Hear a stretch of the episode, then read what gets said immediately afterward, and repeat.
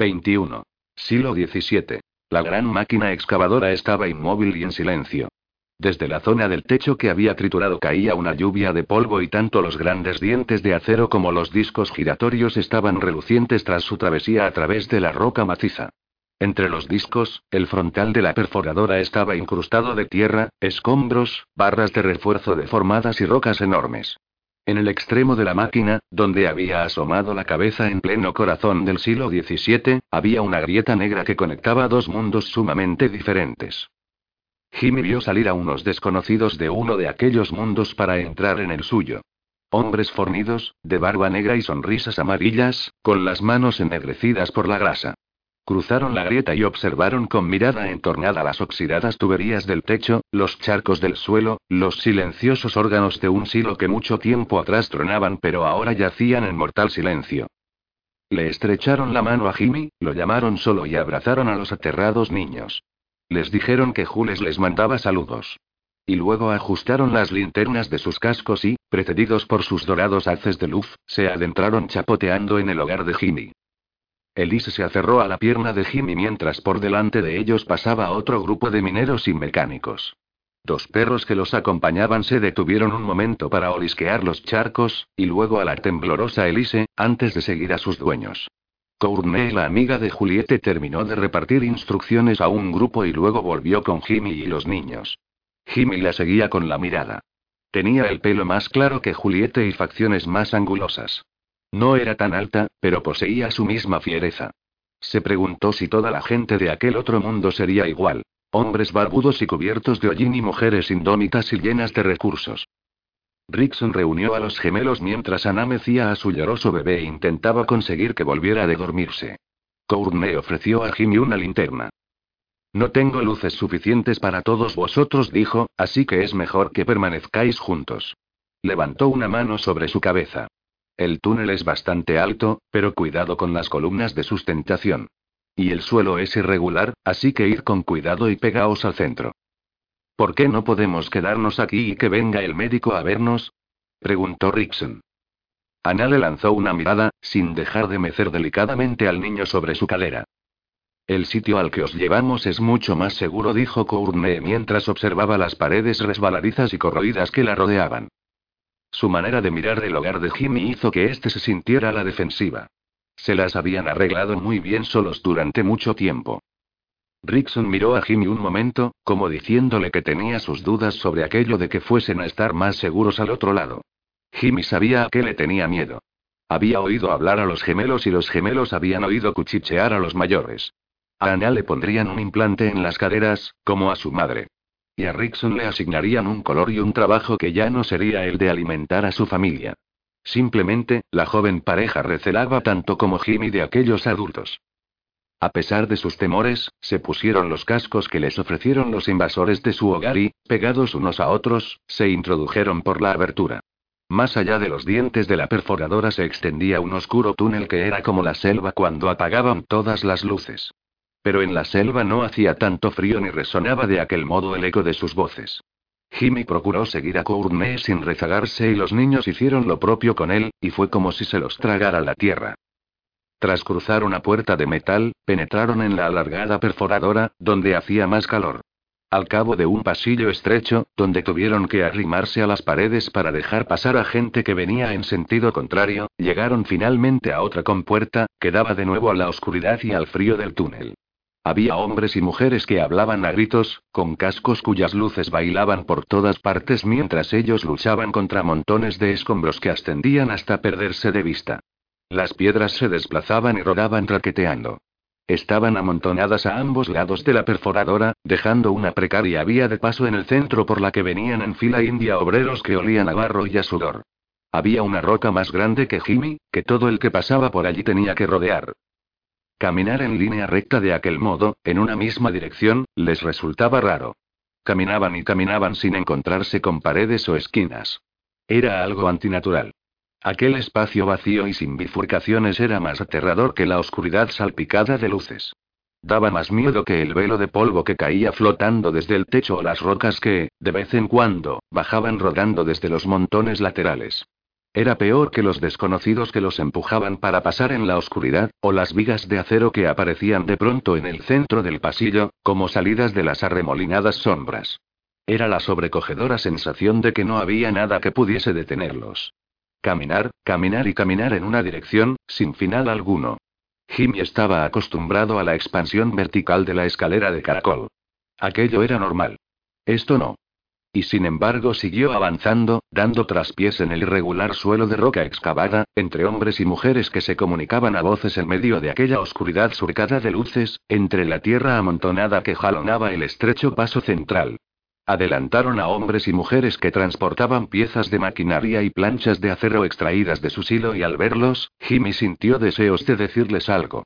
Elise sorbió ruidosamente por la nariz y susurró que tenía miedo. Jimmy la cogió en brazos y dejó que le echase los brazos al cuello. El túnel seguía y seguía. Incluso cuando aparecía una luz al otro extremo, tardaba incontables pasos en crecer. Jimmy pensó en Juliette, atravesando semejantes distancias en el exterior. Parecía imposible que hubiera sobrevivido. Tuvo que recordarse que había oído su voz decenas de veces desde entonces, que lo había conseguido, que había ido a buscar ayuda y había mantenido su promesa de acudir a buscarlo. Sus dos mundos se habían convertido en uno. Sorteó otra de las columnas de acero que había en el centro del túnel. Al levantar la linterna, pudo ver las vigas que lo sustentaban. Las rocas sueltas que se desprendían del techo le dieron un nuevo motivo de alarma y, casi sin darse cuenta, se encontró siguiendo a Courtney con menos renuencia. Apretó el paso hacia la promesa de la luz que los esperaba más adelante y olvidó tanto el sitio del que había salido como el lugar al que se dirigía, sin pensar más que en salir de debajo de aquella mole de tierra milagrosamente contenida. Muy lejos, por detrás de ellos, sonó un fuerte crujido, seguido por el retumbar de un derrumbamiento y por los gritos de alarma de los obreros. Ana adelantó a Jimmy. Este dejó en el suelo a Elise, que echó a correr junto con los gemelos entre la oscuridad y el haz de la linterna de Courtney. Un torrente de personas con linternas en los cascos pasó en fila de a uno por delante de ellos, en dirección al hogar de Jimmy. En un acto reflejo, este se llevó una mano al pecho y buscó a tientas la vieja llave que se había colgado del cuello antes de salir de la sala de los servidores. Su silo estaba indefenso. Pero por alguna razón, el miedo que percibía en los niños lo hacía más fuerte. No estaba tan aterrado como ellos. Su deber era ser fuerte. Venturosamente, el túnel llegó a su fin. Los gemelos fueron los primeros en salir, todavía corriendo. Su aparición sobresaltó a un grupo de hombres y mujeres de mirada poco amigable, vestidos con mano azul, con las rodillas manchadas de grasa y un arsenal de herramientas en los mandiles de cuero. Unos rostros teñidos de blanco por la creta y de negro por el hollín abrieron los ojos de par en par. Jimmy se detuvo en la boca del túnel y dejó que Rickson y Anna saliesen primero. Todos los trabajos se interrumpieron cuando los presentes vieron el fardo que traía Ana en brazos. Una de las mujeres se adelantó y estiró un brazo como si pretendiese tocar al niño, pero Courtney la detuvo con un gesto y dijo a los demás que siguieran trabajando. Jimmy recorrió el grupo con los ojos en busca de Juliette, a pesar de que le habían dicho que estaba arriba. Elise le suplicó que volviese a cogerla en brazos, con sus minúsculas manos levantadas. Jimmy se acomodó la mochila y la complació, haciendo caso omiso del dolor de su cadera. La cartera que llevaba la niña al cuello, con su grueso libro, lo golpeó en las costillas. Junto con él, la procesión de pequeños circuló entre las paredes que formaban los cuerpos de obreros paralizados, obreros que se rascaban la barba o la cabeza y lo miraban como si fuese un hombre llegado de una tierra de leyenda. Y en ese momento Jimmy comprendió, en el fondo de su ser, que aquello era un grave error. Habían unido dos mundos, pero los dos mundos no se parecían en nada. Allí les sobraba la electricidad. Las luces brillaban sin parpadear y había hombres y mujeres por todas partes. Olía de otro modo. Las máquinas rugían en lugar de guardar silencio.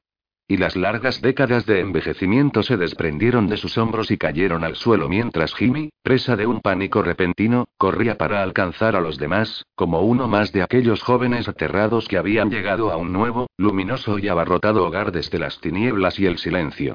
22. Siglo XVIII. Habían preparado una pequeña habitación con literas para los niños y un aposento al final del mismo pasillo para Jimmy. Elise, que no estaba nada contenta con aquel arreglo, lo cogió de la mano con las dos suyas. Courtney les dijo que iban a bajarles algo de comer y que podían ducharse. Sobre una de las literas había un montoncillo de monos limpios, una pastilla de jabón y varios libros infantiles de aspecto antiguo. Pero antes de irse los presentó a un hombre alto, con el mono rojizo más limpio que Jimmy recordara haber visto. Soy el doctor Mitchells, dijo mientras le estrechaba la mano a Jimmy. Creo que conoce usted a mi hija. Jimmy no comprendía. Pero entonces se acordó de que el apellido de Julieta era Mitchells. Intentó fingir valentía mientras aquel hombre alto y bien afeitado le examinaba los ojos y la boca, le pegaba al pecho un instrumento de metal frío y escuchaba con atención a través de unos tubos. Todo le resultaba familiar. Era algo procedente de su pasado lejano. Respiró hondo cuando se lo dijeron. Los niños lo miraban con recelo y al verlo se dio cuenta de que para ellos era un modelo, un modelo de normalidad, de coraje. Estuvo a punto de echarse a reír, pero se suponía que tenía que respirar con normalidad para el médico. Elise se presentó voluntaria para ser la siguiente. El doctor Mitchells se puso de rodillas y revisó el hueco que había dejado el diente que se le había caído. Le preguntó algo sobre unas hadas y cuando la niña sacudió la cabeza y dijo que nunca había oído hablar de tal cosa, sacó una pequeña moneda y se la regaló. Los gemelos se adelantaron y pidieron que los examinara a ellos. ¿Son de verdad las hadas? Preguntó Miles. En la granja donde nos criamos se oían ruidos. Marcus se metió por delante de su hermano. Yo una vez vi un hada, dijo. Y cuando era pequeño se me cayeron veinte dientes. Ah, ¿sí? Preguntó el doctor Mitchells. ¿Podrías sonreír para mí? Excelente. Ahora abre la boca. ¿Veinte dientes, no? Ajá, dijo Marcus. Se limpió la boca. Y me volvieron a salir todos, menos el que me arrancó Miles. Fue un accidente, protestó Miles. Se levantó la camisa y le preguntó al médico si quería oír cómo respiraba. Jimmy vio que Rickson y Anna se acurrucaban alrededor de su pequeño mientras observaban lo que hacía el médico. También se fijó en que el doctor Mitchells, incluso mientras estaba examinando a los dos gemelos, lanzaba de vez en cuando miradas de reojo al niño que llevaba Anna en brazos. Cada uno de los gemelos recibió una moneda después de su revisión. Estas monedas traen buena suerte, les dijo el doctor Mitchells. Los padres ponen dos de ellas bajo la almohada con la esperanza de tener unos hijos tan saludables como vosotros. Los gemelos esbozaron sendas sonrisas radiantes y estudiaron a fondo las monedas en busca de rostros desgastados o fragmentos de palabras que sugiriese que eran reales. Rickson también tenía un gemelo, dijo Miles. Ah, ¿sí? El doctor Mitchells dirigió su atención a los mayores, que se habían sentado juntos en la litera inferior. No quiero que me pongan el implante, dijo Ana con voz fría. Mi madre lo tenía, pero la cortaron para sacárselo. Yo no quiero que me corten. Rickson la rodeó con el brazo y la estrechó. Al ver la mirada entornada que dirigía al espigado doctor, Jimmy sintió un momento de nerviosismo. No tienes por qué ponerte el implante, susurró el doctor Mitchells, pero Jimmy se fijó en que miraba de reojo a Courtney. ¿Te importa si escucho el corazón de tu hijo? Solo quiero asegurarme de que está fuerte y sano y... ¿Y por qué no iba a estarlo? preguntó Rickson echando los hombros hacia atrás. El doctor Mitchells lo estudió un momento. Conocido a mi hija, ¿verdad? A Juliette. El muchacho asintió. Pero poco dijo. Se marchó al poco tiempo de conocernos. Bueno, pues me ha pedido que baje porque se preocupa por vuestra salud. Soy médico. Mi especialidad son los niños, sobre todo los más pequeños. Creo que el vuestro parece muy fuerte y sano. Solo quiero asegurarme. Levantó el disco de metal que había al otro extremo de los tubos con los que oía y se lo puso en la palma de la mano. Así. Para que esté calentito y sea más agradable. El niño ni siquiera se enterará. Jimmy se rascó el pecho en el sitio donde le habían puesto el aparato y se preguntó por qué no se lo habría calentado a él el médico. ¿Por una moneda? preguntó Rickson. El doctor Mitchell sonrió. ¿No prefieres unos cuantos cupones? ¿Qué es un cupón? Preguntó Rickson, pero Anaya había cambiado de posición en la litera de manera que el doctor pudiera examinarla. Courtney le puso una mano en el hombro a Jimmy mientras continuaban las revisiones. Jimmy se volvió hacia ella. Juliette me pidió que la llamase en cuanto estuvieseis todos aquí. Vendré dentro de poco a ver cómo estáis y... Espera, dijo Jimmy. Me gustaría ir contigo. Quiero hablar con ella. Y yo, dijo Elise arrimándose a su pierna. Courtney frunció el ceño. De acuerdo, dijo. Pero tenemos que darnos prisa, porque tenéis que comer y adecentaros. ¿Adecentarnos? preguntó Elise. Sí, si vais a subir a ver vuestra nueva casa. ¿Nueva casa? preguntó Jimmy. Pero Courtney ya se había dado la vuelta para irse. Jimmy corrió a la puerta y salió al pasillo tras ella. Elise, tras coger la cartera que contenía el pesado libro, fue en su busca. ¿Qué ha querido decir con eso de una nueva casa? preguntó. ¿Cuándo vamos a volver a nuestra casa de verdad? Jimmy se rascó la barba mientras, en su interior, libraba una batalla con la verdad y las mentiras. Puede que nunca volvamos, sentía deseos de decir. Acabemos donde acabemos, puede que nunca más nos parezca nuestra casa. Creo que esta va a ser nuestra nueva casa, respondió haciendo un esfuerzo para que no se le quebrara la voz. Alargó el brazo y, al apoyar su arrugada mano sobre el flaco hombro de la niña, sintió lo frágil que era aquella carne.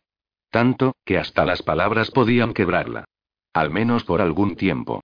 Hasta que arreglen nuestra casa. Dirigió la mirada hacia Cournet, que marchaba por delante y no se volvió. Elise se detuvo en mitad del pasillo y giró la cabeza. Cuando se volvió, las luces de mecánica se reflejaban en la humedad de sus ojos.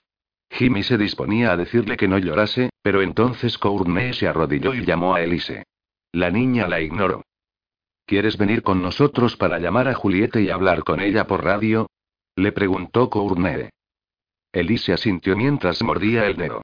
Una lágrima resbaló por su mejilla.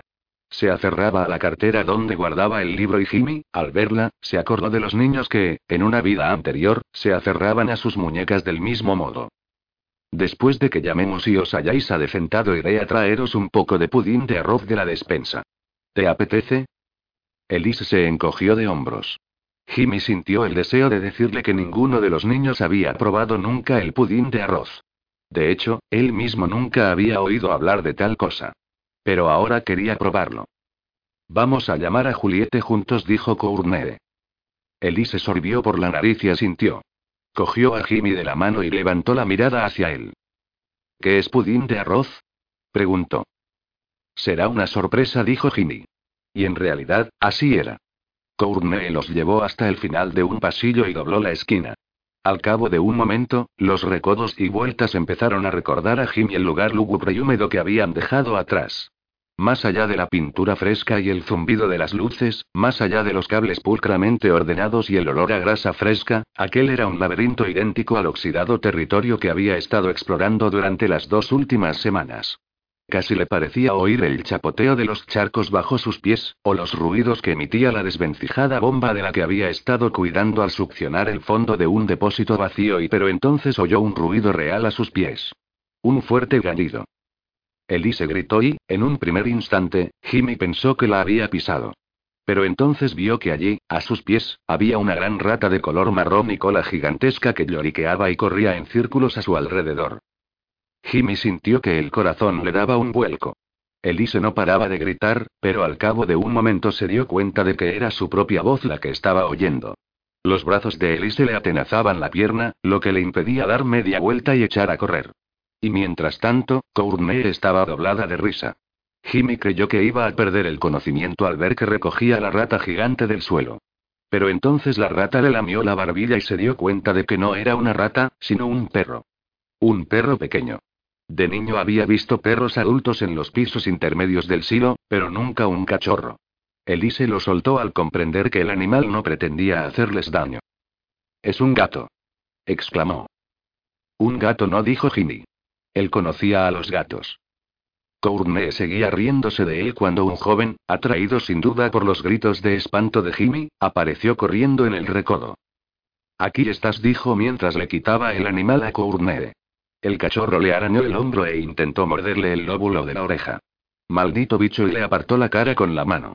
Lo agarró por el pellejo del cuello y lo sostuvo así mientras el animal sacudía las zarpas en el aire. ¿Hay más? preguntó Cournet. Es la misma camada, respondió el hombre. Pero si Conner tenía que haberse ocupado hace semanas sí. El hombre se encogió de hombros. Conner ha estado muy ocupado trabajando en ese condenado túnel. Pero se lo recordaré. Se despidió de Courtney con un cabeceo y se marchó por donde había venido, con el animal aún agarrado del pellejo. ¿Qué susto te ha dado? dijo Courtney mirando a Jimmy con una sonrisa. Creía que era una rata, respondió Jimmy. Aún recordaba que centenares de ellas se habían apoderado de las granjas inferiores. Hemos tenido problemas con los perros desde que se refugiaron aquí los de suministros, dijo Courtney. Echó a andar en la misma dirección por la que había desaparecido el hombre. Esta vez, Elise correteaba por delante de ella. Desde entonces se han dedicado a multiplicarse. Yo misma encontré una camada entera bajo los intercambiadores de calor. Hace pocas semanas apareció otra en el depósito de herramientas. Dentro de poco nos encontraremos a los malditos bichos en nuestras camas. Lo único que hacen es comer y ensuciarlo todo. Jimmy pensó en su juventud en la sala de servidores, comiendo judías crudas directamente de las latas y defecando sobre las rejillas del suelo. No se podía odiar a una criatura viviente por y vivir, ¿verdad? El pasillo terminaba más adelante, pero Elise había empezado a investigar una bifurcación que se abría a la izquierda, como si estuviera buscando algo. El taller de Walker está por ahí, dijo Courtney. Elise volvió la mirada. En alguna parte sonó un ladrido y la niña se volvió y siguió buscando. Elise y dijo Jimmy. La pequeña metió la cabeza por una puerta abierta antes de desaparecer en su interior. Courtney y Jimmy corrieron tras ella. Al entrar, se la encontraron sobre un cajón de piezas en el que el hombre del pasillo estaba metiendo algo. Elise se agarró al borde del cajón y se inclinó hacia adelante. Del interior del contenedor de plástico salían ladridos agudos y ruidos de arañazos. Cuidado, niña, dijo Courtney mientras se apresuraba a acercársele. Que muerden. Elise se volvió hacia Jimmy. Tenía en los brazos una de las temblorosas criaturas, con la rosada lengua fuera. Déjala en su sitio, dijo Jimmy.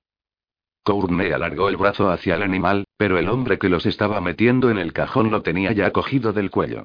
Volvió a dejarlo con los demás y dio una patada a la tapa, que se cerró con un fuerte ruido metálico. Lo siento, jefa. Apartó la caja con el pie mientras Elise emitía ruidos quejumbrosos. ¿Les estás dando de comer? preguntó Courtney. Señaló un montón de sobras que había sobre un plato viejo. Es Conner. Te lo juro. Son de ese perro que cogió. Ya sabes cómo es con eso. Le dije lo que habías dicho, pero no hace más que retrasarlo. Ya hablaremos de eso luego, dijo Courtney mirando de reojo a la pequeña Elise. Jimmy se dio cuenta de que no quería hablar de aquello delante de ella. Vámonos. Acompañó a Jimmy a la puerta y de vuelta al pasillo. Tras él, y cogida de su mano, venía protestando una niña pequeña. 23. Siglo XVIII. Un olor tan desagradable como conocido los esperaba al llegar a su destino. Era el olor de la electricidad caliente, el mismo que emitían los servidores encendidos, y el de los hombres que no se lavaban. Para Jimmy, fue como si las fosas nasales se le llenaran de repente con los recuerdos de su viejo yo y su vieja casa. Y los oídos. Allí estaba el siseo de la estática, un susurro familiar y espectral como el que hacían sus radios. Siguió a Courtney hasta una sala llena de bancos y restos de incontables proyectos cuyo estado de progreso o abandono costaba precisar. Junto a la puerta, sobre un mostrador, había varias piezas de ordenador desordenadas, y al verlas Jimmy pensó que si su padre las hubiera visto en aquel estado le habría echado un buen sermón al responsable. Un hombre vestido con una bata de cuero, sentado en uno de los bancos del otro lado de la sala, se volvió hacia ellos. Llevaba un soldador humeante en la mano y herramientas por todas partes, en el pecho y en un centenar de bolsillos. Tenía la barba descuidada y una expresión huraña. Jimmy no había visto en su vida un hombre igual. Courtney dijo. Cogió un trozo de cable plateado que sujetaba con los dientes, bajó el soldador y agitó la mano para dispersar el humo de su cara. ¿Está ya la cena? Aún no está ni el almuerzo, respondió ella. Quiero que conozcas a dos de los amigos de Juliette. Vienen del otro silo. El otro silo. Walker se ajustó las lentes sobre el ojo y observó a las visitas con mirada entornada. Se levantó lentamente. Contigo he hablado, dijo. Se limpió la palma de la mano en las posaderas y la extendió. Solo, ¿verdad? Jimmy se adelantó un paso y le estrechó la mano. Los dos hombres se estudiaron por un momento mientras mordisqueaban la barba. Me gusta más Jimmy, dijo al fin. Walker asintió. Sí, sí. Está bien. Y yo soy Elise. Lo saludó con la mano. Ana me llama Lily, pero a mí no me gusta que me llamen Lily. Me gusta Elise. Es un buen nombre, reconoció Walker. Se tiró de la barba mientras la estudiaba con el cuerpo inclinado hacia atrás. Quieren ponerse en contacto con Jules, dijo Courtney. Y se suponía que yo tenía que avisarla de que están aquí. ¿Está ahí? ¿Ha ido todo bien? Walker pareció salir de un trance. ¿Qué? Oh. Ah, sí. Dio una palmada. Todo ha salido bien, según parece. Está dentro otra vez. ¿Para qué había salido? Preguntó Jimmy. Sabía que Juliette había estado trabajando en algún proyecto, pero ignoraba cuál. Algún proyecto del que nunca quería hablar por la radio porque no sabía quién podía estar escuchando. Según parece, para ver lo que hay ahí fuera, dijo Walker. Añadió algo más con un gruñido ininteligible y miró la puerta abierta de su taller con la nariz arrugada. Al parecer, no creía que existiera ninguna razón válida para ir a ninguna parte. Después de una incómoda pausa, bajó la mirada hasta la mesa. Sus viejas manos levantaron con destreza una radio de aspecto extraño, erizada de botones y diales. A ver si puedo llamarla, dijo. La encendió y preguntó por Juliette, pero le respondió otra persona. Le dijeron que esperase un momento. Walker le tendió el aparato a Jimmy, quien lo aceptó, familiarizado con su funcionamiento. Una V barra sembrada de interferencias sonó en el aire. ¿Sí? Hola ahí. Era la voz de Juliette. Jimmy pulsó el botón. ¿Jules? Levantó la mirada hacia el techo y se dio cuenta de que, por primera vez, ella estaba por encima, en alguna parte, y volvían a estar bajo un mismo techo. ¿Estás ahí? Solo. Y él no la corrigió. Estás con Walker. ¿Está Courtney ahí? Sí. Maravilloso. Es maravilloso. Siento mucho no haber estado allí. Bajaré en cuanto pueda. Están preparando un sitio para los niños cerca de las granjas. Les recordará más a su casa. Solo tengo que terminar y un pequeño proyecto antes. Serán solo unos días. No pasa nada, dijo Ginny. Sonrió a Courtney con nerviosismo y, de repente, se sintió muy joven. A decir verdad, unos días le parecían un tiempo muy largo. Quería ver a Jules o volver a su casa. O ambas cosas. Quiero verte pronto, reconoció. No tardes demasiado. La radio escupió un torrente de interferencias.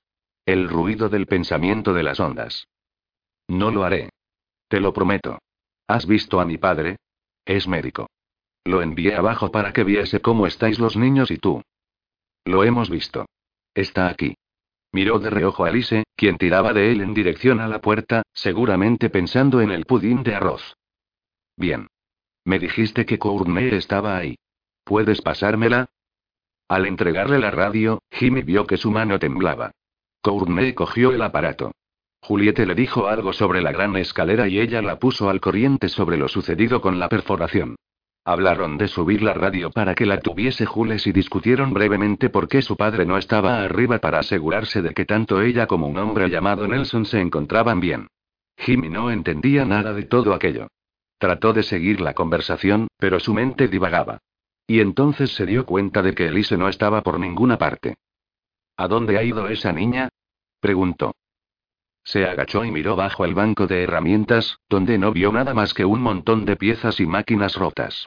Se levantó y miró detrás de uno de los altos mostradores.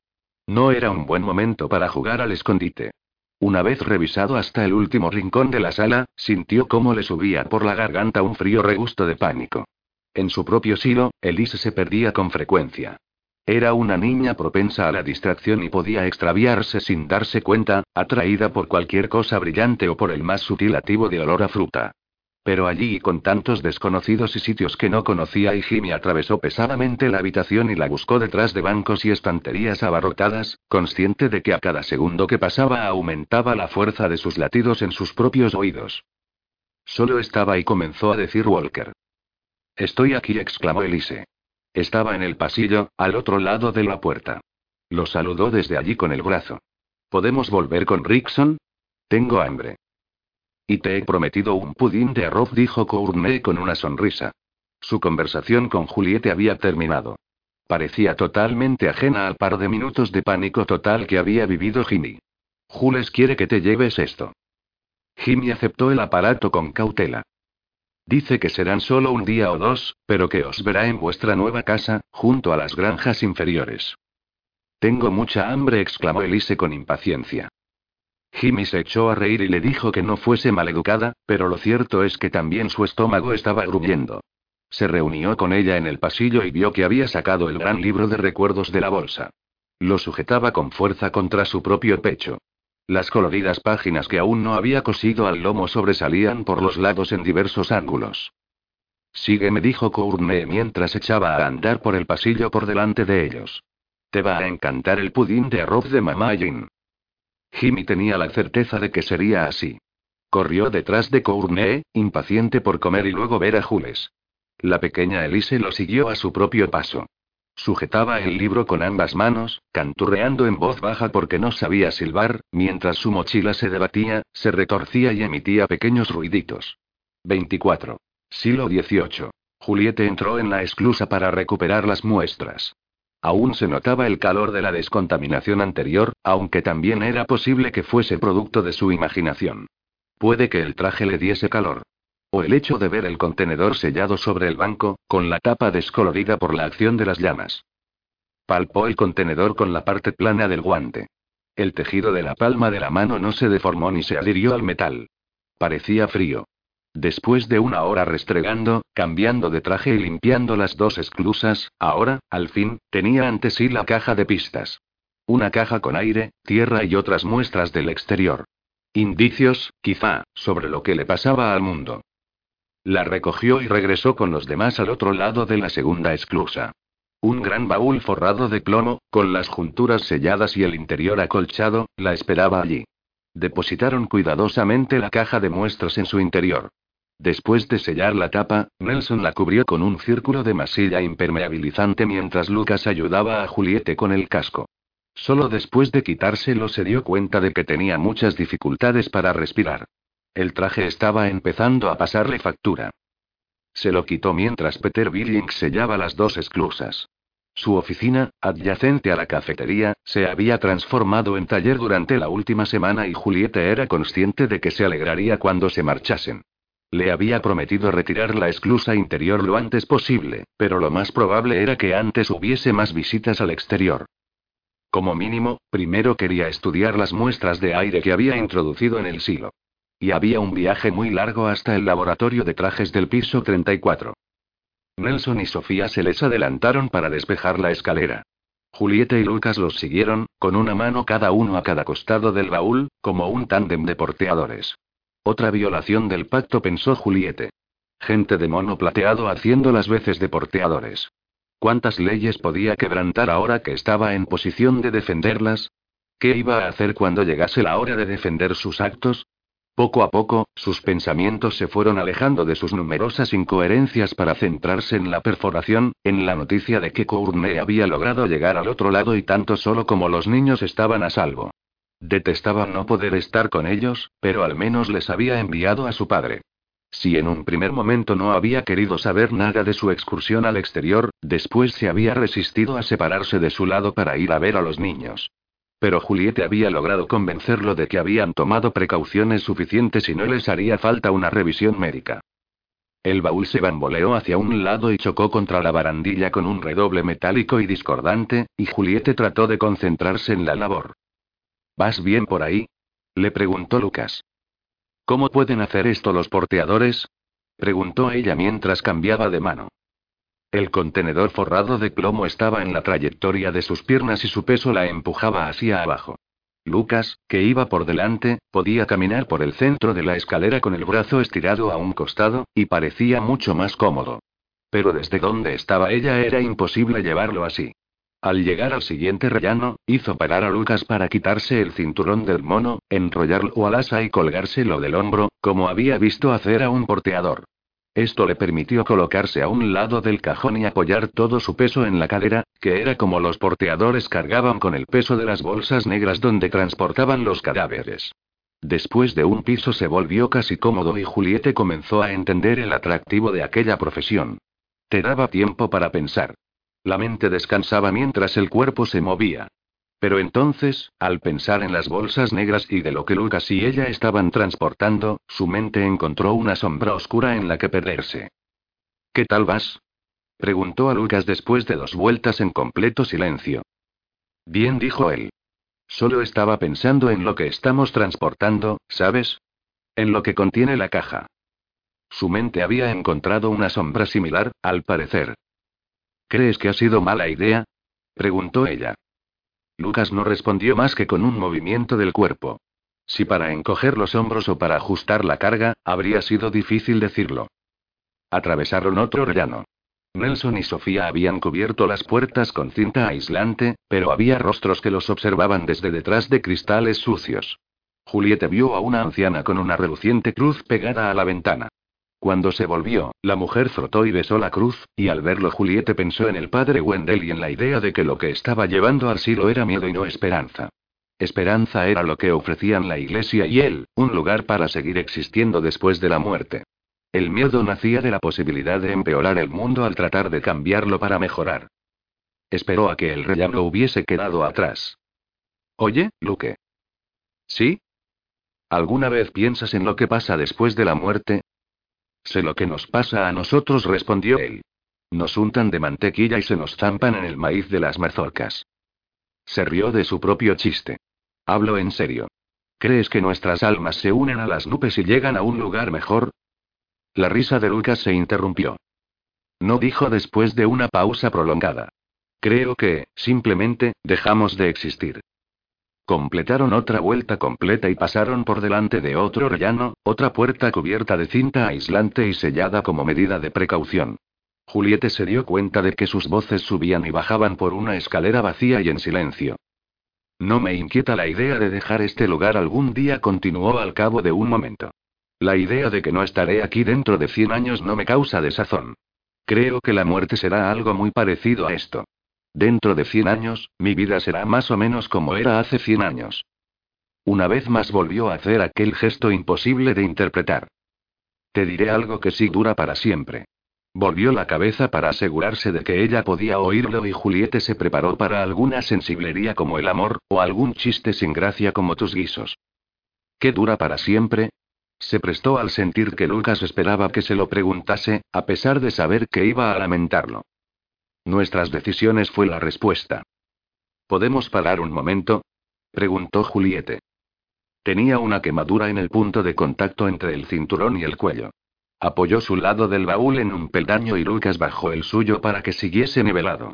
Tras revisar el nudo, Juliette se cambió de lado para dar descanso al hombro. ¿Perdona y nuestras decisiones? Se había perdido. Lucas se volvió hacia ella. Sí. Nuestros actos, ¿sabes? Duran para siempre. Hagamos lo que hagamos, siempre será lo que hicimos. No hay forma de deshacerlo. No era la respuesta que esperaba. Había tristeza en su voz cuando dijo aquellas cosas, con la caja apoyada sobre la rodilla, y la sencilla simplicidad de su respuesta conmovió a Juliette. Sintió que despertaba algo en su interior, pero no supo lo que era. Cuéntame más, dijo. Se enrolló el cinturón al otro hombro y se preparó para cargar de nuevo con el contenedor. Lucas, sujeto a la barandilla con una mano, pareció aprovechar el momento para descansar un momento más. A ver, el mundo gira alrededor del sol, ¿no? Según tú respondió ella con una carcajada. Lo hace. Tanto el legado como el hombre del siglo I lo confirman. Juliette resopló, como queriendo decir que ninguna de aquellas dos fuentes eran fiables. Lucas la ignoró y continuó. Eso quiere decir que no existimos en un mismo sitio.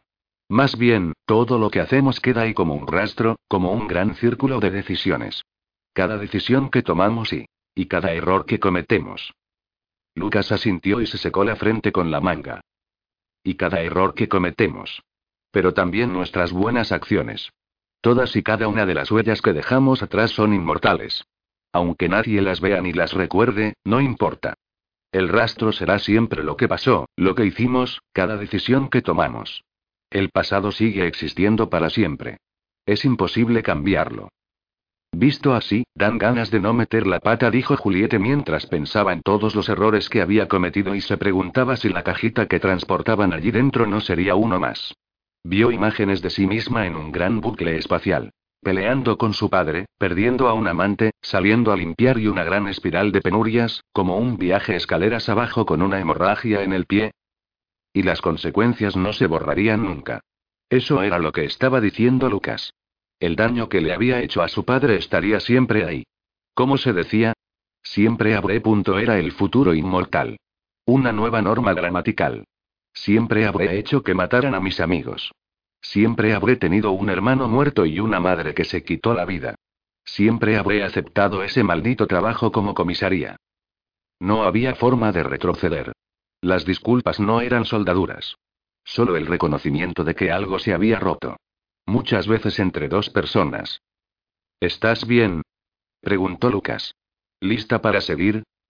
Pero ella sabía que no le estaba preguntando solo si tenía el brazo cansado. Lucas poseía la capacidad de detectar sus preocupaciones más íntimas. Tenía una vista penetrante que le permitía vislumbrar hasta el más pequeño de sus accesos de tristeza. Estoy bien, mintió. Y buscó en su pasado alguna acción noble, algún rastro irreprochable, algún acto suyo que hubiera hecho del mundo un lugar mejor. Pero cuando la enviaron a limpiar, se negó. Siempre se había negado. Dio media vuelta y se alejó y ya no había forma de volver atrás y hacer las cosas de otro modo. Nelson los esperaba en el laboratorio de trajes. Ya estaba preparado con su segundo traje, aunque sin el casco. El que había llevado Juliette en el exterior y los dos que habían utilizado para limpiarla se habían quedado en la esclusa. Solo habían extraído las radios del cuello. Eran tan valiosas como la gente, había bromeado Juliette. Nelson y Sofía las habían instalado en el segundo par de trajes. Lucas tendría una tercera en la sala. Dejaron el baúl sobre el suelo, junto a un banco de trabajo despejado. Julieta y Lucas sacudieron los brazos para recuperar la sensibilidad y reanudar el riego sanguíneo. ¿Te encargas de la puerta? preguntó a Lucas. Lucas asintió y lanzó una última mirada de preocupación al baúl. Julieta era consciente de que habría preferido quedarse a ayudar. Le estrechó el brazo y le dio un beso en la mejilla antes de traspasar la puerta y cerrarla. Se sentó en la litera y comenzó a ponerse el traje mientras Sofía y él tapaban la puerta con cinta aislante. Los respiradores ya estaban cubiertos por una capa doble. Según los cálculos de Juliette, había menos aire en el contenedor del que había dejado entrar en el siglo XVII algo a lo que había sobrevivido, pero aún así estaban decididos a tomar todas las precauciones. Actuaban como si cada uno de aquellos recipientes contuviese veneno suficiente para acabar con todos los habitantes del silo. Era una condición en la que había insistido la propia Juliette. Nelson le subió la cremallera de la espalda y cerró el velero que la sellaba. Juliette se puso los guantes. Los cascos de ambos, con un chasquido, encajaron en su sitio. Para asegurarse de que disponían de tiempo y aire de sobra, había cogido una de las botellas de oxígeno de un soplete oxiacetilénico. La entrada de aire se controlaba con un pequeño interruptor y los gases de la exhalación salían por un equipo de doble válvula. Durante las pruebas del equipo, Juliette había comprobado que podían sobrevivir durante días con el aire de un solo tanque. ¿Todo bien? Preguntó a Nelson para comprobar el volumen de la radio. Sí respondió él. Listo. Juliette apreciaba la coordinación que habían desarrollado, un ritmo similar al de dos mecánicos del mismo turno que trabajan noche tras noche en el mismo proyecto. La mayoría de sus conversaciones giraba en torno al proyecto, a los retos que tenían que superar y a las herramientas que compartían. Pero también se había enterado de que la madre de Nelson había trabajado con su padre como enfermera antes de trasladarse a las profundidades para convertirse en doctora. O que era Nelson quien había construido los dos últimos trajes de limpieza y quien había ayudado a Olston a prepararse antes de salir a limpiar. De hecho, había estado a punto de hacer lo mismo con ella.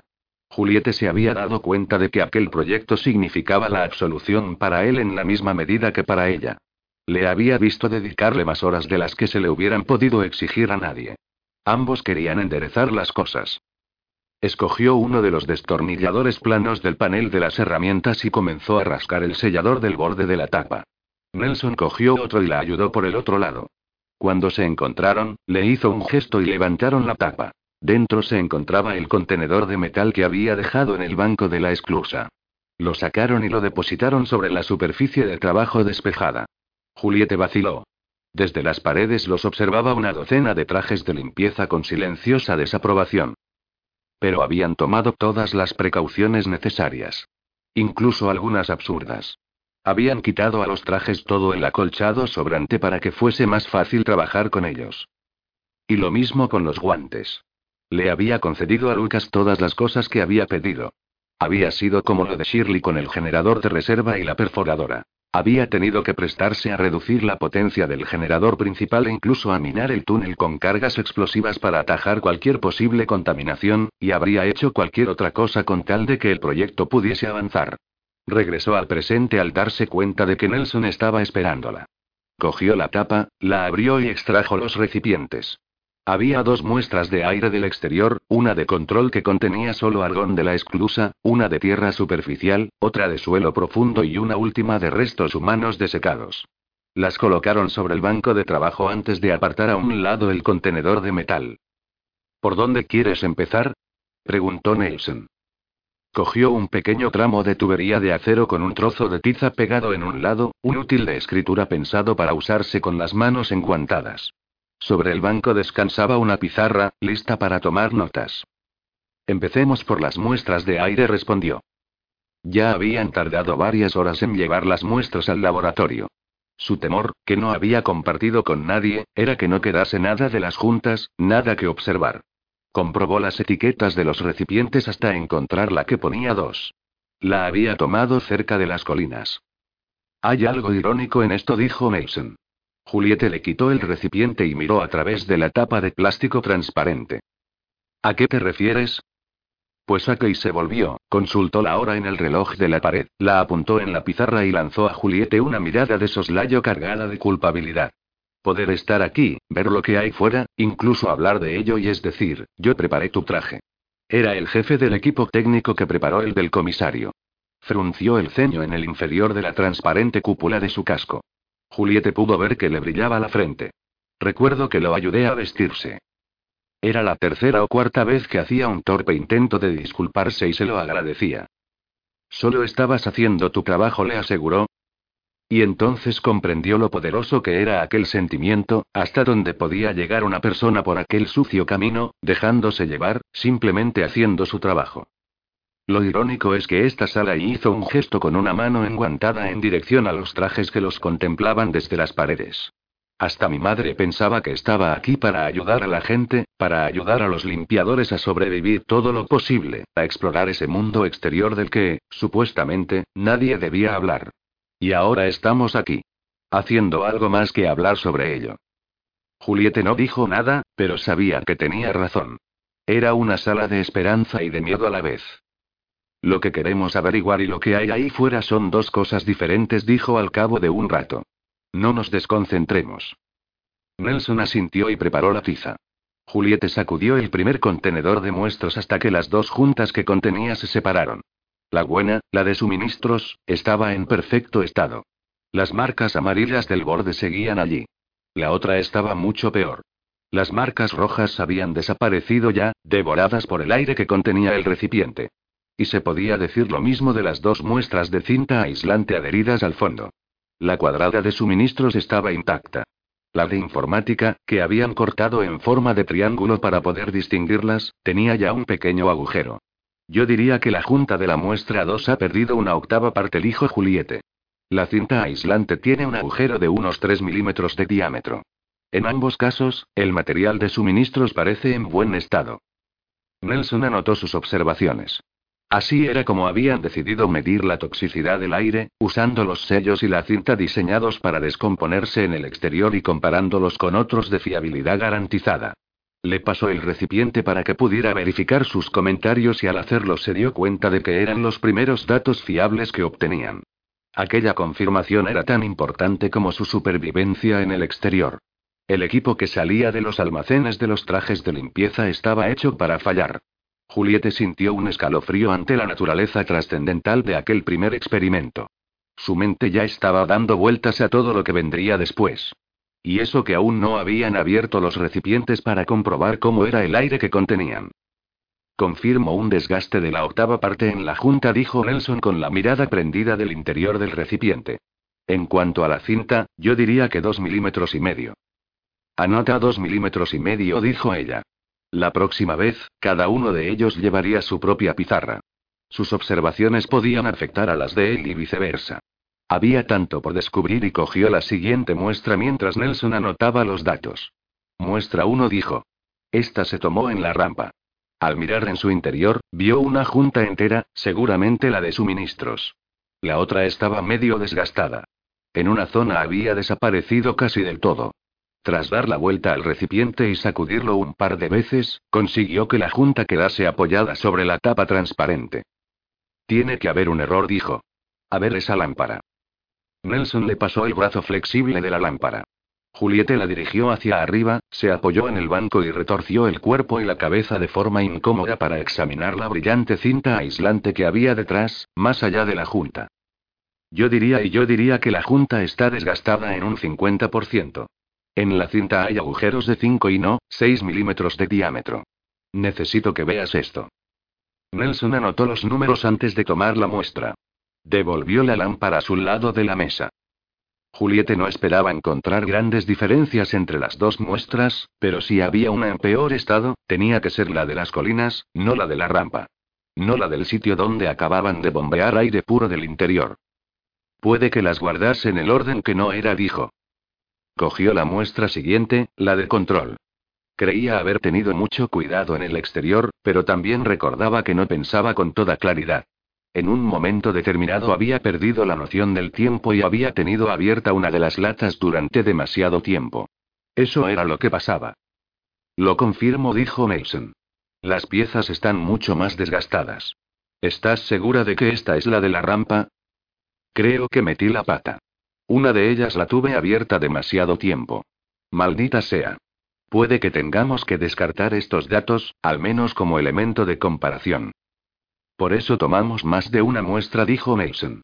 Tosió dentro del casco, lo que provocó que se le empañara el cristal delante de la cara. Se aclaró la garganta. No te flageles. La conocía bien. Juliette maldijo entre dientes mientras cogía la muestra de control. Se preguntó lo que estaría pensando Lucas, que lo oía todo por radio desde la sala. La última dijo mientras agitaba el recipiente. Nelson esperó, con la tiza lista sobre la pizarra. Adelante. Noy apuntó la luz hacia el interior. Volvió a sacudir el recipiente. El sudor resbalaba por su mandíbula y caía gota de gota desde su barbilla. Creía que esta era la de control, dijo. Dejó la muestra y cogió el siguiente recipiente, pero estaba lleno de tierra. Su corazón latía violentamente y la cabeza le daba vueltas. Aquello no tenía el menor sentido. Salvo que hubiera tomado todas las muestras en el orden erróneo. ¿Podía haberse equivocado con todas? Sí, es la de control, dijo Mason. Dio unos golpecitos con su tubería al recipiente que acababa de comprobar Juliette. Aquí lo dice. Dame un momento, dijo ella. Respiró hondo varias veces. Volvió a mirar dentro de la muestra de control, recogida dentro de la esclusa. En teoría, no contenía otra cosa que argón. Le entregó el recipiente a Mason. Sí, hay un error, dijo este. Sacudió el recipiente. Aquí falla algo. Juliette apenas podía oír sus palabras. Su mente trabajaba a toda velocidad. Nelson miró el interior de la muestra de control. Creo y vaciló. Tal vez la junta se cayese cuando abriste la tapa. Tampoco sería tan raro. Estas cosas pasan. O puede que... Imposible, respondió ella. Había tenido cuidado. Recordaba haberlas visto allí dentro. Nelson se aclaró la garganta y dejó la muestra sobre el banco de trabajo. Colocó el haz de la lámpara justo encima. Los dos inclinaron la cabeza sobre ella. No se había caído nada, Juliette estaba segura. Pero claro, había cometido errores. Cualquiera podía hacerlo y... Aquí solo hay una junta, dijo Mason. En serio, creo que la otra debió de caerse y... La cinta aislante, dijo Juliette. Movió la lámpara. Hubo un reflejo en el fondo del recipiente, donde había un trozo de cinta pegado. El otro había desaparecido. ¿Me estás diciendo que también se me cayó uno de los trozos de cinta adhesiva? Pues en ese caso los recipientes no están en orden, dijo Mason. Los tenemos al revés. Si es así tendría todo el sentido del mundo. Porque el de la colina está menos desgastado que el de la rampa. Lo que pasa es eso. Juliette también lo había pensado, pero era un intento por comparar lo que creía saber con lo que estaba viendo. La razón de salir al exterior era precisamente confirmar sus sospechas. Si se encontraban con algo totalmente diferente a lo que esperaban, ¿qué significaba eso? Y entonces la idea la golpeó como una llave inglesa en el cráneo. La golpeó como una gigantesca traición. La traición de una máquina que siempre se había portado bien con ella, como una bomba fiable que de repente, sin razón aparente, comenzase a funcionar en sentido contrario. La golpeó como un amante que le hubiera dado la espalda cuando estaba a punto de caer, como un gran vínculo cuya existencia, en lugar de desgastarse, se hubiera revelado falsa de repente. Luke dijo, con la esperanza de que estuviera escuchando, de que tuviese la radio encendida. Esperó. Nelson volvió a toser. Aquí estoy, respondió él con voz débil y distante. Lo he oído todo. El argón dijo Juliette mirando a Nelson a través de sus respectivos cascos. ¿Qué sabemos sobre él? Nelson parpadeó para quitarse el sudor de los ojos. ¿Saber el qué? preguntó Lucas. Hay una tabla periódica ahí dentro, en alguna parte. En uno de los armarios, creo. No dijo Juliette alzando la voz para asegurarse de que la oía. Lo que quiero decir es, ¿sabemos de dónde sale? ¿Sabemos siquiera lo que es? 25. Silo 1. Hubo una sacudida en el pecho de Donald, un aleteo de conexiones sueltas, una alarma interna que le informaba de que su estado estaba deteriorándose, de que estaba empeorando. Se obligó a toser, a pesar de lo mucho que lo detestaba, a pesar de que tenía el diafragma entumecido por el esfuerzo, a pesar de que le ardía la garganta y le dolían los músculos. Se inclinó hacia adelante en la silla y tosió y tosió hasta que algo se desprendió en su garganta, resbaló sobre su lengua y cayó regurgitado sobre el cuadrado de fétida tela de su pañuelo. Donald lo dobló sin mirar lo que contenía y se desplomó de nuevo sobre la silla, sudoroso y exhausto. Aspiró hondo otra vez, ya con menos dificultades. Y otra. Un puñado de frías inhalaciones que no lo torturaron. ¿Alguna vez había existido algo tan maravilloso como respirar sin sufrir una agonía? Mientras, todavía aturdido, recorría la habitación con la mirada, absorbió todos los detalles en los que no solía fijarse. Restos de varias comidas, una baraja de cartas, una novela de bolsillo con las páginas descoloridas y el lomo estrellado, indicios de turnos soportados pero no padecidos. Él padecía. Padecía la espera antes de que llegase la respuesta del siglo XVIII. Estudiaba los planos de todos los demás silos, que consumían sus pensamientos. No veía otra cosa que mundos muertos. Todos morirían, salvo uno. Sintió un hormigueo en la garganta y supo, más allá de toda duda, que también él estaría muerto antes de que hubiera podido decidir nada, antes de encontrar algún modo de ayudarlos o desviar el proyecto de su suicida trayectoria. Era el único que lo sabía, el único al que le importaba y tanto este conocimiento como esta compasión se los llevaría a la tumba. ¿Y qué se creía, además? ¿Que podía arreglar las cosas? ¿Que podía enderezar un mundo que había contribuido a destruir? Hacía mucho que el mundo era imposible de arreglar. Un solo atisbo de campos verdes y cielos azules desde un dron había bastado para hacerle perder prácticamente la cabeza. Pero hacía tanto tiempo de aquello que empezaba a dudarlo. Sabía muy bien cómo funcionaban las limpiezas. No era tan necio como para dar crédito a la imagen que le había mostrado una máquina. Pero una estúpida esperanza lo mantenía allí, en aquella sala de comunicaciones, intentando comunicarse con el exterior. Una estúpida esperanza lo hacía soñar con algún modo de acabar con todo aquello, algún modo de permitir que aquellos silos repletos de gente vivieran sus propias vidas, libres de sus interferencias. Y también la curiosidad, el deseo de saber lo que estaba pasando en aquellos servidores, el último gran misterio, un misterio que solo podría desvelar con la ayuda de aquel jefe de informática al que había reclutado. Sencillamente, Donald quería respuestas. Anhelaba la verdad y una muerte indolora para sí mismo y para Charlotte. El final de los turnos y los sueños. Un lugar para descansar eternamente, quizá, en lo alto de aquella colina, con vistas a la tumba de Ellen. No era mucho pedir, pensaba. Consultó el reloj de la pared. Tardaban en responder. Quince minutos ya. Había sucedido algo. Al ver cómo daba vueltas la segunda manecilla, paso a paso, le dio por pensar que la operación entera, todos aquellos silos, eran como un reloj gigantesco. Todo funcionaba en modo automático. Eran un mecanismo de relojería. Unas máquinas invisibles recorrían el planeta a lomos de sus vientos, destruyendo la obra del hombre, devolviendo el mundo a un estado de virginal salvajismo. Los seres humanos que vivían sepultados bajo tierra eran semillas latentes que tendrían que esperar otros 200 años antes de germinar. 200 años. Donald volvió a sentir el hormigueo en la garganta y se preguntó si a él le quedarían siquiera dos días. De momento solo tenía 15 minutos. 15 minutos hasta que los operadores regresasen a sus puestos. Aquellas sesiones se habían convertido en algo habitual. Mandar que los operarios de la sala se marchasen para mantener una conversación confidencial no tenía nada de raro, pero hacerlo todos los días, exactamente a la misma hora, empezaba a resultar sospechoso. Se había dado cuenta de cómo se miraban los operadores cuando cogían sus tazas y salían de la sala en fila india. Probablemente pensasen que se trataba de una aventura. Muchas veces, el propio Donald se sentía como si estuviese viviendo una aventura. Una aventura de tiempos antiguos y verdad. Pero le estaban dando calabazas, al parecer. Ya había desperdiciado la mitad de la sesión oyendo interferencias sin que nadie le respondiese. Al otro lado pasaba algo. Algo malo. O puede que estuviese nervioso porque había aparecido un cadáver en su propio silo, un asesinato que estaba investigando el personal de seguridad. Lo raro era que, en realidad, apenas pensaba en ello. Le preocupaban más los otros silos. Había perdido toda empatía por el suyo. Sonó un clic en los auriculares y el tono de la llamada se interrumpió. ¿Sí? preguntó con voz cansada y débil. Contaba con que las máquinas la hiciesen parecer más fuerte. No hubo más respuesta que el sonido de una respiración, pero para él fue presentación suficiente. Lucas nunca dejaba de saludar. Alcaldesa y dijo. Ya sabe que no me gusta que me llame eso, dijo ella. Parecía sin aliento, como si hubiera estado corriendo. ¿Prefiere que la llame Juliette? Silencio.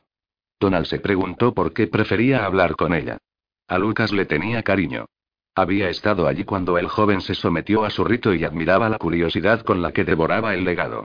Hablar con Lucas sobre el mundo de antaño lo llenaba de nostalgia. Era una especie de terapia. Y además era Lucas quien lo estaba ayudando a arrancar el velo que cubría a aquellos servidores para estudiar su contenido. El atractivo de su relación con Julieta era de otra naturaleza. Estaba en las acusaciones e insultos que le lanzaba ella y que sabía totalmente merecidos. Estaba en sus duros silencios y en sus amenazas. Había una parte de Donald que quería que ella acudiese para acabar con él antes de que lo hiciese aquella tos. Humillación y ejecución. Era su vía a la exoneración. Sé cómo lo están haciendo, dijo Julieta al fin, con fuego en la voz. Con veneno. Ya lo he comprendido. Lo he deducido. Donald se quitó uno de los auriculares y se secó un reguero de sudor. ¿Qué es lo que ha comprendido? preguntó. Tal vez Lucas hubiera descubierto algo en uno de los servidores, algo que hubiese hecho enfurecer a Juliette. Las limpiezas, replicó ella con voz seca. Donald consultó el reloj. Los 15 minutos iban a pasar en un santiamén. La persona que estaba leyendo la novela volvería pronto, al igual que los técnicos que habían dejado allí los naipes. Me alegra poder hablar de las limpiezas y... He estado en el exterior, dijo Juliette. Donald tapó el micrófono para toser. ¿En el exterior? ¿Dónde?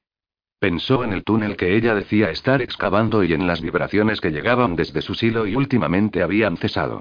Supuso que se referiría a que había estado más allá de las fronteras de su silo. Ahí fuera. En las colinas.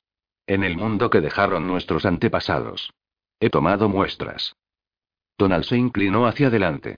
Juliette pretendía amenazarlo, pero lo único que él oía era una promesa. Quería torturarlo, pero él solo sentía emoción. El exterior. Para tomar muestras. Soñaba con algo así. Soñaba con descubrir qué era lo que había respirado allí fuera, con saber lo que le habían hecho al mundo y si estaba empeorando. Juliette debía de pensar que él escondía las respuestas, cuando lo único que tenía eran preguntas. ¿Y qué ha descubierto? susurró. Y maldijo a las máquinas que le hacían parecer desinteresado, como si conociese ya la contestación. ¿Por qué no podía decirle simplemente que no tenía ni la menor idea de lo que le estaba pasando al mundo y a él y que, por favor, por favor, por favor, lo ayudara? Que se ayudaran mutuamente. No nos envían a nosotros a limpiar ahí fuera. Envían otra cosa. Le diré lo que he descubierto y... Para Donald, la voz de Julieta era el universo entero. El peso de toda la tierra que había sobre su cabeza se desvaneció, al igual que la solidez del suelo bajo sus pies. Desapareció todo salvo él, dentro de una burbuja, y aquella voz. Y tomamos dos muestras, además de la de la esclusa, que tendría que haber sido de gas inerte. Una en la rampa y otra en las colinas. De pronto era él quien se había quedado en silencio. Sentía el mono pegado al cuerpo. Esperó y esperó, pero ella esperó más. Quería que suplicara por ello. Puede que supiese lo desesperado que estaba. ¿Y qué ha descubierto? Volvió a preguntar. Que es usted un montón de mierda de rata. Que cada vez que nos ha dicho algo, cada vez que nos hemos fiado de usted, nos ha tomado por idiotas. Que aceptamos las cosas que nos enseña, las cosas que nos dice, y no hay una sola verdad en todo ello. Puede que tampoco existiesen los antepasados. ¿Sabe todos esos libros que tenemos aquí? Voy a quemarlos. Y ha dejado que Lucas creyese toda esta basura ahí. Los libros dicen la verdad, respondió Donald. Y una mierda. ¿Como el argón? ¿El argón también es de verdad? ¿Qué demonios es lo que bombean desde las esclusas cuando salimos a limpiar? Donald repitió la pregunta en su cabeza. ¿Qué quiere decir? preguntó. Basta de juegos. Sé lo que está pasando aquí. Cuando nos mandan fuera, llenan las esclusas con algo que nos devora. Se come los sellos y las juntas, y luego nuestros cuerpos. Lo han convertido en una ciencia, ¿no? Bueno, pues encontré las cámaras que habían ocultado. Corté la conexión hace semanas. Sí, fui yo. Y vi los cables. Las tuberías. El gas circula por las tuberías, ¿no?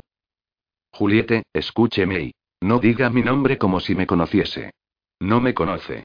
Todas esas conversaciones en las que me contaba cómo se construyó mi silo, como si lo hubiera hecho usted mismo, en las que le hablaba a Lucas sobre el mundo del pasado, como si lo hubiera visto con sus propios ojos y quería ganarse nuestra simpatía.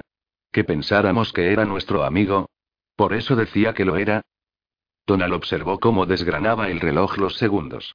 Los técnicos volverían pronto. Tendría que ordenarles que se marcharan otra vez. No podía dejar la conversación así. No nos llame más, dijo Juliette. Los zumbidos y las luces parpadeantes nos provocan dolor de cabeza. Si sigue haciéndolo todos los días, voy a empezar a destruir cosas, y ya tengo mucha mierda de la que preocuparme. Escuche y por favor y... No, escúcheme usted. No queremos saber nada de usted.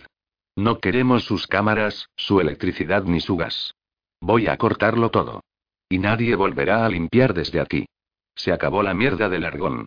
La próxima vez que salga ahí fuera, será con aire limpio. Y ahora váyase a la mierda y déjenos en paz de una vez. Juliette y. Pero la comunicación se había cortado.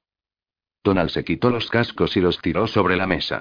Los naipes se desperdigaron y el libro, cuyo lector lo había dejado abierto en una página concreta, cayó al suelo y se cerró. ¿Argón? ¿A qué demonios venía eso? La última vez que la había visto tan furiosa fue cuando le dijo que había encontrado una máquina, no sabía cuál, y había amenazado con ir a por él.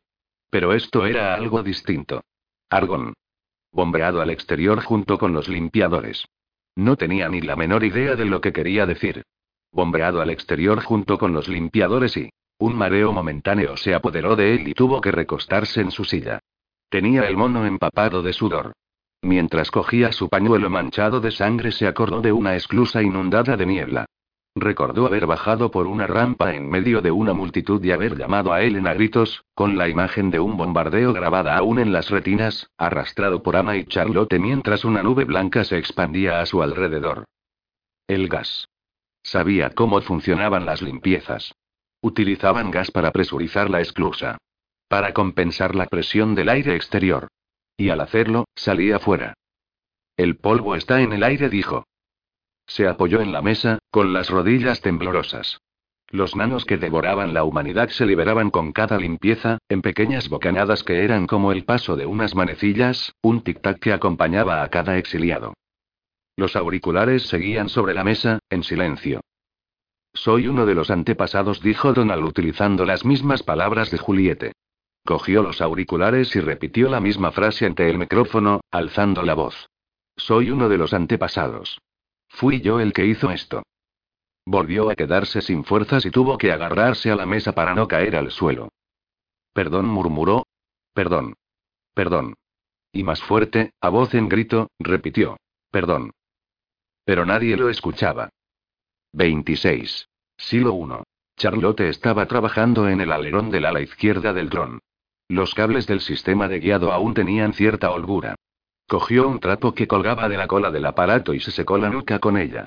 Metió la mano en la bolsa donde guardaba las herramientas y sacó un destornillador de tamaño medio. Bajo el dron, el suelo estaba sembrado de piezas, todas las que había encontrado dentro del vehículo y no eran estrictamente necesarias.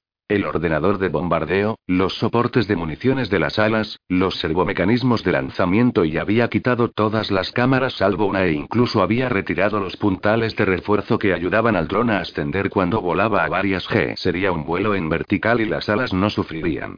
Esta vez irían a baja altura y a toda velocidad, sin preocuparse de que alguien pudiera ver el aparato. Lo fundamental era llegar más lejos, asegurarse, verificar. Charlotte llevaba una semana trabajando en el maldito trasto y solo podía pensar en lo rápido que se habían averiado los dos últimos y la suerte que, al parecer, habían tenido en su primer vuelo. Se tumbó boca arriba y, utilizando los hombros y las caderas para avanzar, se introdujo bajo la cola del dron. El panel de acceso ya estaba abierto y los cables a la vista. Cada panel recibiría una fina capa de impermeabilizante antes de que volviese a montarlo, para proteger el vehículo frente al polvo. Funcionará, se dijo mientras ajustaba el servobrazo que protegía el cable. Tenía que funcionar. Cuando miraba a su hermano y comprobaba en qué estado se encontraba, se daba cuenta de que no soportaría más vuelos. Tenía que ser esta vez. No solo por sus ataques de tos. Ahora, además, parecía que estaba perdiendo la cabeza. Al volver de su última llamada se había olvidado de traerle la cena. Y también la pieza de la radio que le había prometido, la única que le faltaba. En aquel momento apareció detrás del dron, murmurando para sí mientras ella trabajaba. Cruzó la habitación hasta la sala de conferencias y empezó a rebuscar entre sus notas. Luego volvió hacia el dron a grandes zancadas, tosiendo y sumido en una conversación de la que su hermana no se sentía partícipe. ¿Y su miedo, no lo ves? Lo hacemos con su miedo. Charlotte asomó la cabeza por debajo del dron y vio que su hermano agitaba las manos en el aire. Estaba muy pálido. Tenía manchitas de sangre en el mono. Sintió la tentación de tirar la toalla, meterse en el ascensor y entregarse junto con él. Al menos así vería a alguien. Donald la sorprendió mirándolo. Su miedo no solo tiene el mundo que ven, dijo. Es que emponzoñan el mismo mundo con él. Ese miedo es una toxina. Envían a los suyos al exterior a limpiar y así envenenan el mundo. Charlotte no supo qué responder. Volvió a meterse bajo el alerón para seguir trabajando y mientras lo hacía pensó que avanzarían mucho más deprisa si trabajasen los dos. Pensó en pedirle ayuda a su hermano, pero si no parecía capaz ni de mantener en pie, difícilmente podría sostener una llave inglesa. Y eso me ha hecho pensar en el gas. Es decir, tendría que haberme dado cuenta antes, ¿verdad? Lo bombeamos en sus hogares cuando hemos terminado con ellos. Así es como los aniquilamos. Y es el mismo gas. Yo mismo lo he hecho.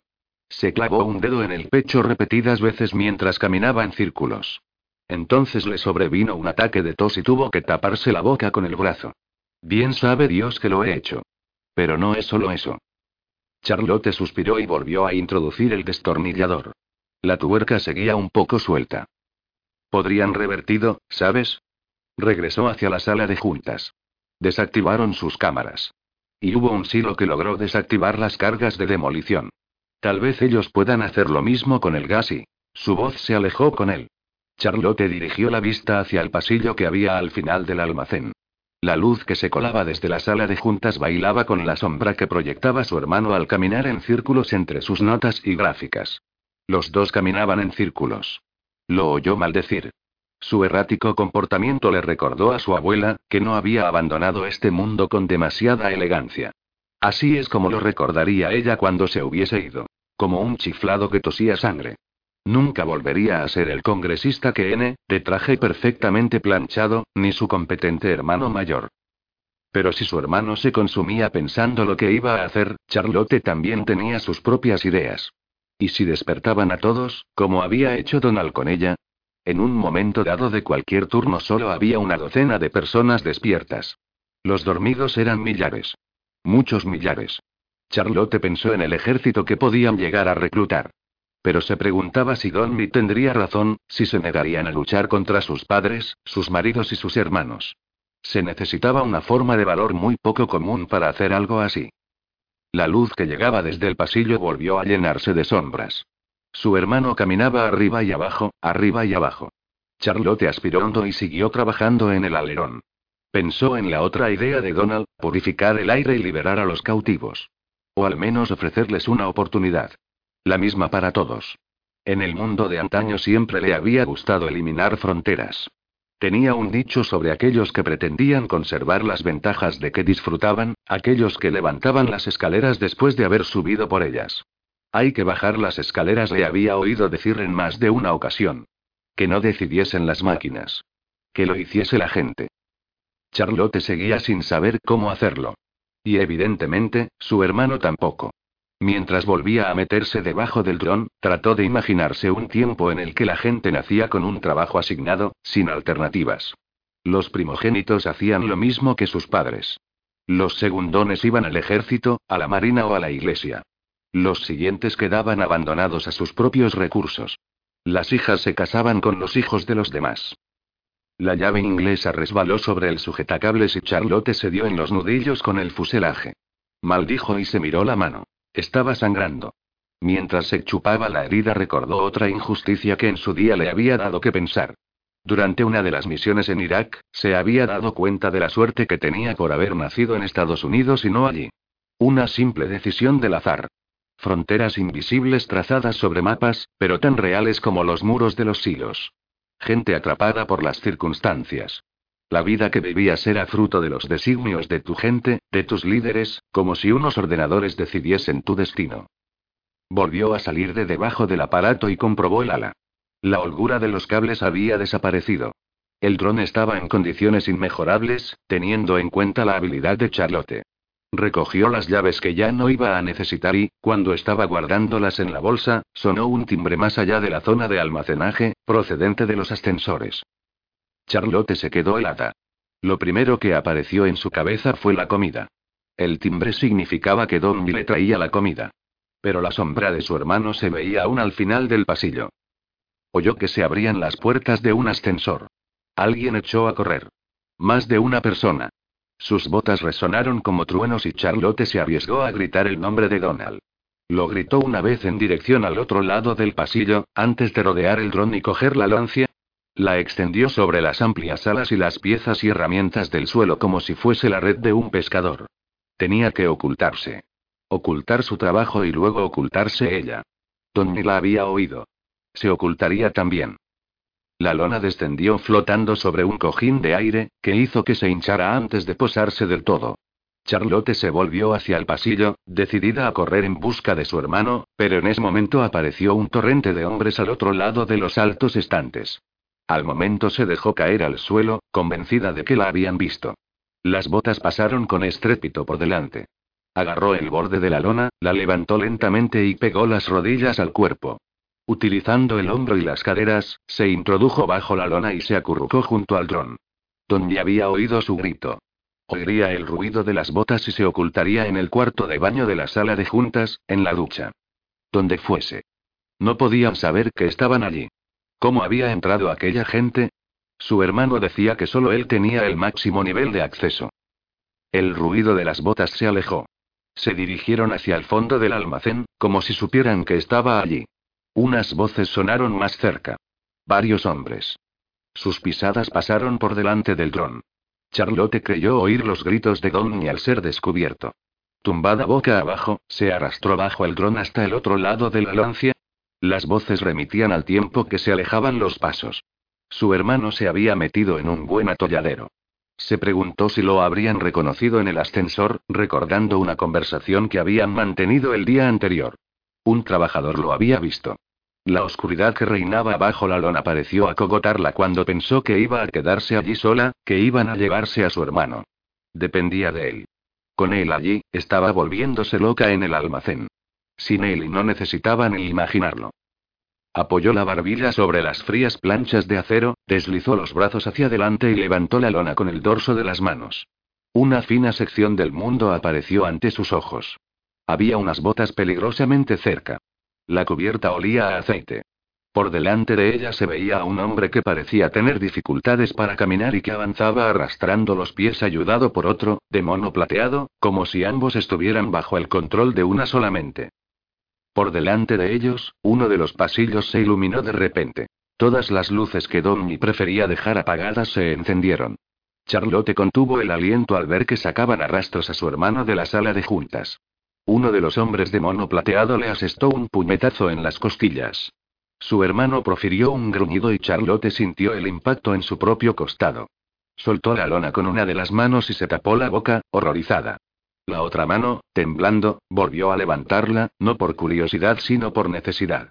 Su hermano recibió otro golpe, pero el hombre que tenía dificultades para caminar hizo un ademán. Charlotte pudo oír una voz débil que ordenaba a los guardias que parasen. Los dos hombres de mono plateado hicieron lo que se les ordenaba, aunque inmovilizaron a su hermano contra el suelo. Charlotte se olvidó de respirar al ver que el hombre penetraba en el pasillo iluminado arrastrando los pies, como si no tuviese fuerzas. Su pelo blanco era tan brillante como las bombillas del techo. Avanzó con dificultades, apoyado en el joven que lo acompañaba y que a su vez le rodeaba la espalda con el brazo. Al llegar junto a su hermano se detuvo. Charlotte veía los ojos de Donji. Se encontraba a 50 metros de él, pero aún así podía verlos, abiertos de par en par. Su hermano tenía la mirada clavada en aquel débil anciano y no la apartó ni siquiera cuando le asaltó un fuerte ataque de tos provocado por el golpe en las costillas, que se tragó las palabras del otro. Su hermano trató de decir algo. Repitió la misma cosa una vez tras otra, pero Charlotte no alcanzó a oírlo. El hombre flaco del pelo blanco, a pesar de que apenas era capaz de tenerse en pie, sí podía mover las piernas. Con la ayuda del joven, y ante la atónita y aterrada mirada de Charlotte, echó una de ellas hacia atrás y la descargó sobre Donald con la violencia de un latigazo. Una pesada bota alcanzó a su hermano con poderosa ferocidad y Donny contrajo el cuerpo para protegerse y se agarró de las espinillas, mientras los dos hombres lo inmovilizaban para que no pudiera escapar a la lluvia de brutales patadas.